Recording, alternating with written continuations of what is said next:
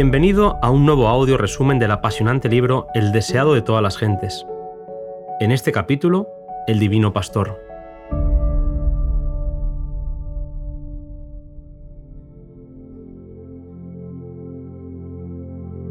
Yo soy el buen pastor. El buen pastor su vida da por las ovejas. Yo soy el buen pastor y conozco mis ovejas y las mías me conocen. Como el Padre me conoce y yo conozco al Padre y pongo mi vida por las ovejas. Así representó Jesús su relación con los que creían en él. El profeta Isaías había aplicado esta figura a la misión del Mesías cuando escribió, Veis aquí el Dios vuestro, como pastor apacentará su rebaño, en su brazo cogerá los corderos y en su seno los llevará. Jesús presentó el contraste que existía entre los dirigentes religiosos y el buen pastor, declarándose el verdadero guardián del rebaño del Señor. Además, usó otra figura.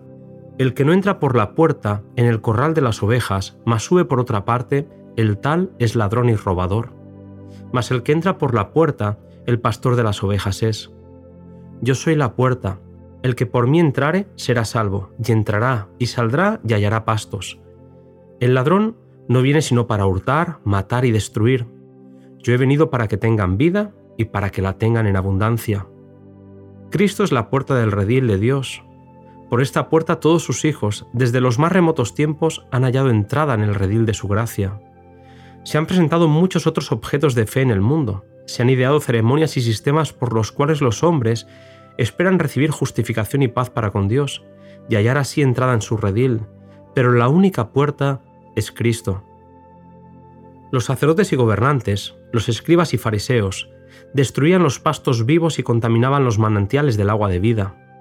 Durante todos los siglos, los filósofos y maestros han estado presentando al mundo teorías para satisfacer la necesidad del alma.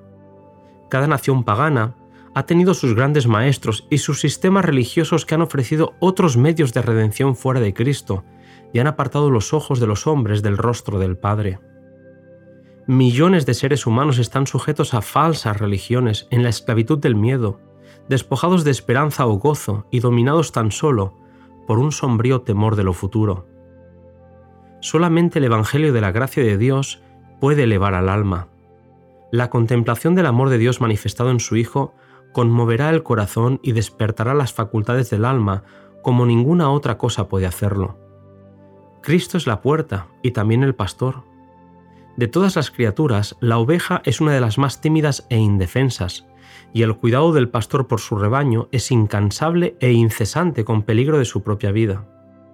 Mientras el pastor guía a su rebaño por sobre las colinas rocosas, a través de los bosques y de los valles desiertos, a los rincones cubiertos de pastos junto a la ribera de los ríos, mientras lo cuidan las montañas durante las noches solitarias, lo protege de los ladrones y con ternura atiende a las enfermizas y débiles, su vida se unifica con la de sus ovejas.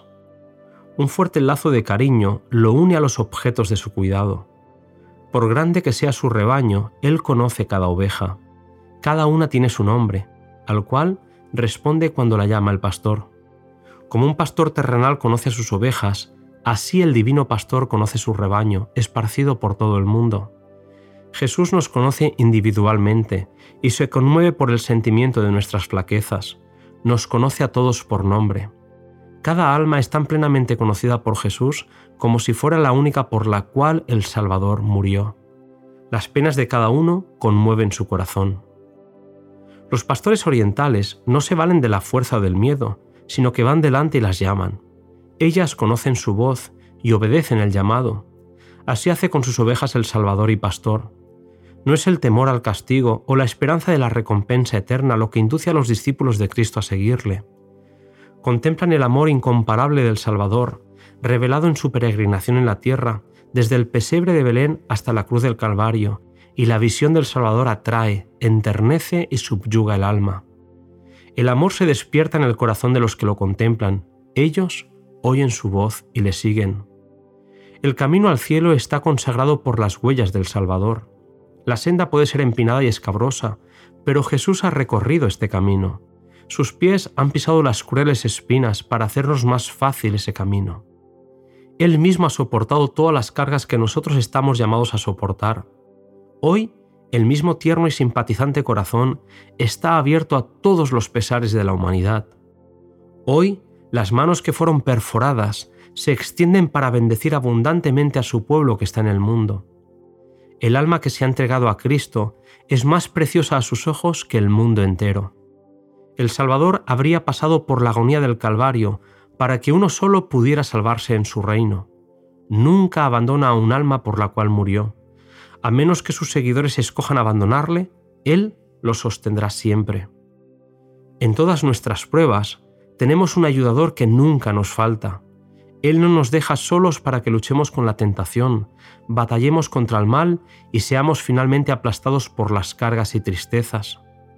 Aunque ahora esté oculto para los ojos mortales, el oído de la fe puede oír su voz que dice, No temas, yo estoy contigo.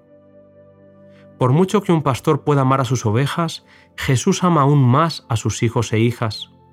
No es solamente nuestro pastor, es nuestro Padre eterno.